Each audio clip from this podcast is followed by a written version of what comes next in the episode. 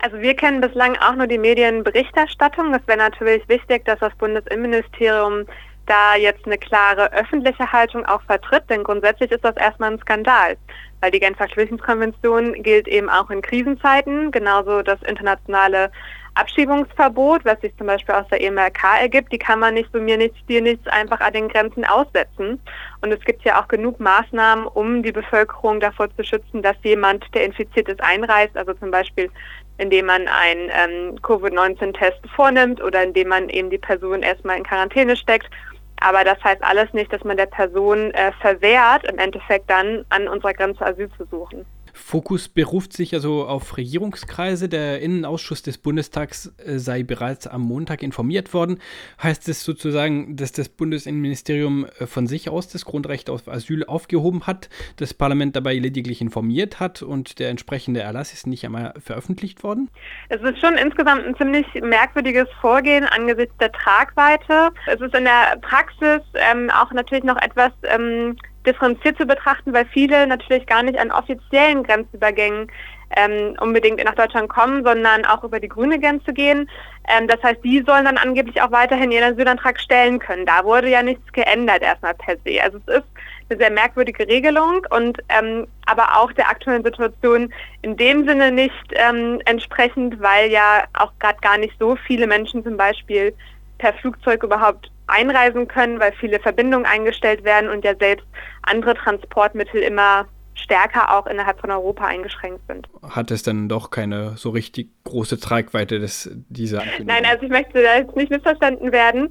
Ähm, also es ist natürlich schon eine Regelung, die für Personen eine große Tragweite haben kann. Denn einmal gibt es immer noch Fälle, wo Personen aktuell bei einem Flughafen ankommen und ähm, eben um Asyl bitten. Da ist es natürlich wichtig, dass sie jetzt auch weiterhin einreisen können, um dann hier ein Asylverfahren zu durchlaufen und nicht direkt mit einem Flieger wieder in ihre Heimat geschickt werden, was ja auch immer noch versucht wird umzusetzen. Pro Asyl unterstützt zum Beispiel den Fall von einer Iranerin, die Anfang nächster Woche per Charterflug abgeschoben werden soll. Ähm, und es gibt natürlich Personen, die im Rahmen ähm, auch von Grenzkontrollen eventuell jetzt angetroffen werden, die also über einen anderen EU-Staat gerade versuchen, nach Deutschland einzureisen. Und da gibt es auch ganz klare Rechtsprechung, die eben sagt, dass in so einem Fall immer geprüft werden muss, ob es halt eine Gefahr der unmenschlichen Behandlung zum Beispiel gibt, wie sie vom EGMR auch immer mal für Griechenland zum Beispiel festgestellt wurde. Also hier muss das natürlich immer individuell geprüft werden. Wie ähm, sieht die Arbeit von Pro Asyl in Zeiten von Corona aus? Also äh, Ihr Motto ist ja der Einzelfall zählt. Ähm, wie dokumentieren Sie jetzt äh, in Zeiten von Corona und ähm, ja, Ausgangsbeschränkungen und so weiter noch Einzelfälle und eventuell zum Beispiel auch Zurückweisungen an der Grenze?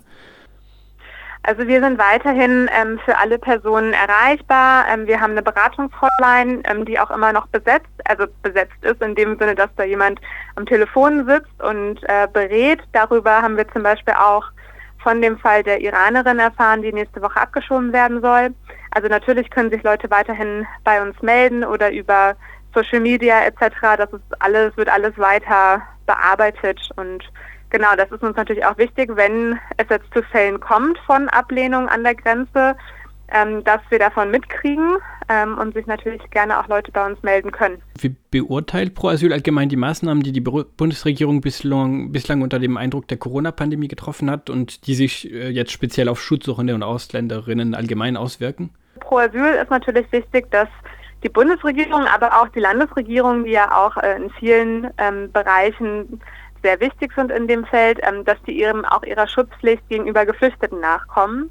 Ähm, das sollte zum Beispiel heißen, dass dafür gesorgt wird, dass die Menschen so untergebracht sind, dass ein Infektionsrisiko mit dem Coronavirus möglichst gering ist, was wir eben für ziemlich schwierig erachten, wenn die Menschen zu Hunderten in einer Unterbringung ähm, untergebracht sind. Das heißt, wenn da jetzt noch mögliche dezentrale Unterbringung gemacht wird, wäre das sinnvoll. Darüber hinaus sollten die Betroffenen natürlich auch möglichst in Sprachen, die sie verstehen, über aktuelle Maßnahmen informiert werden, damit sie dann diese auch nachvollziehen können und sich an diese halten können. Und dann fordert Pro Asyl aber, dass es auch äh, klarere Regelungen gibt, zum Beispiel, dass es einen ähm, klaren Abschiebungsstopp gibt, weil de facto viele Abschiebungen gerade eh nicht durchführbar sind. Aber wenn es eben keine klare Regelung gibt, dann ist für die Betroffenen immer noch Rechtsunsicherheit. Sie machen sich Sorgen. Teilweise sitzen die Menschen ja auch noch in Abschiebungshaft, obwohl eigentlich nicht mehr realistisch ist, dass sie abgeschoben werden und dann müssten sie eben eigentlich entlassen werden. Ähm, eine Kommissarin vom Europarat empfiehlt auch die Freilassung der Menschen aus der Abschiebehaft. Wie weit sind wir damit in Deutschland? In Niedersachsen zum Beispiel wurde letzte Woche wurden die sechs noch in Langenhagen inhaftierten Personen freigelassen. Wir wissen aber, dass es in verschiedenen Abschiebehafteinrichtungen in Deutschland immer noch Personen auch ähm, inhaftiert sind aktuell.